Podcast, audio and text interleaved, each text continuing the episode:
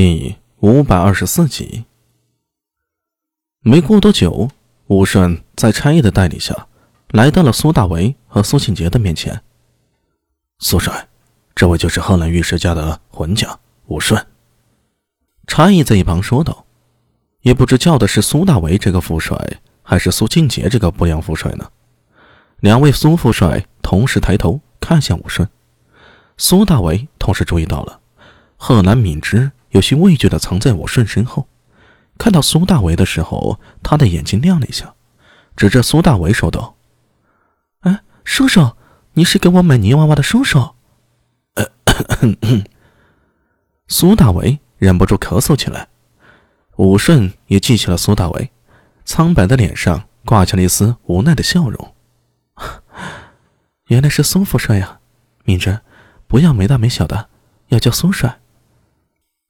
苏珊，你知道发生什么事了吗？他们不让我看我爹，不知道他到底怎么了。贺南敏之向四周的差役指了指。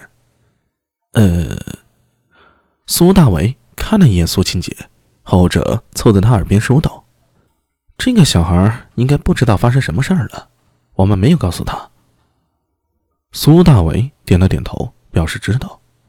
武士摸了摸敏之的脑袋，低声道。小孩子不要乱问，要乖，知道吗？看着贺兰敏之乖巧的点了点头，武顺才转头向苏大为及苏庆杰连任为礼道：“不知苏帅找我是为我夫君月食的事吗？”“是的，昨天的事儿还有些想问你。我们找个安静的地方单独谈一下吧。”苏庆杰说道。武顺点了点头，招手喊来府中下人，让人将贺兰敏之。带去姐姐贺兰敏月那里。明知随着下人离开的时候，还频频回头向苏大为这边看了过来。不知道为什么，苏大为感觉他的眼神有些说不出来的怪异，大概是自己多心了吧。摇了摇头，他跟着苏庆杰带着武顺来到院中靠墙的角落。苏庆杰看了一眼苏大为，开口说道：“我家娘子，你能将昨天的事儿再重新说一遍吗？”不要遗漏任何细节。武顺的脸色有些难看，但是犹豫了一下，还是点了点头。从昨天贺兰月使回家说起，直到他倒下再也没起来。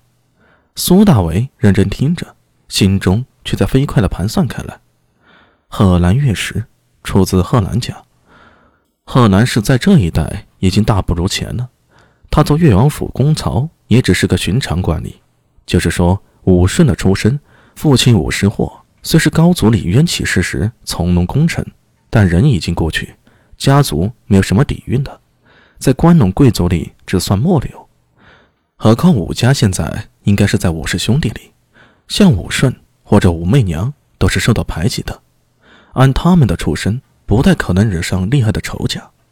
现在的武则天还在蛰伏期，也不足以引人注意，似乎。没人有理由去对付武顺的丈夫，难道真的是意外吗？这个时候，听到一旁的苏庆杰说道：“就这些了，没有任何遗漏吗？”“没有。”贺南月石倒下去的时候，手里抓的是这个砚台吗？“是。”苏大为从思索里清醒过来，向着苏庆杰手里看去，只见他手里捧着一方石砚，颜色紫中果绿。看上去啊，颇为不俗。世子，这个砚台给我看看可以吗？哦，你看吧。苏庆杰把砚台递了过来，苏大为捧在手里，轻轻抚摸了一下，不由得脱口而出：“好砚呢！这个是用霍兰山上之石雕琢而成的。贺兰石据说有辟邪强身之功效，质地细腻，是做砚和雕刻的上好材料。”此物叫贺兰石。苏大为忍不住抬头看向武顺，后者向他蹙眉道：“夫君当时也说，贺兰石对上贺兰月时，也算有缘，此物可以辟邪。谁知，谁知？哎，我家娘子，请节哀。”苏大为没看出什么，将手里的砚台交还给了苏庆杰。我这边没问题了。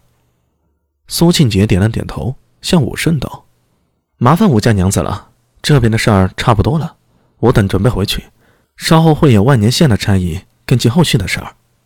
啊，谢过苏帅。武顺微微低头，他的眼眶微红，那副欲燃欲泣的模样，令人忍不住生出一种保护欲。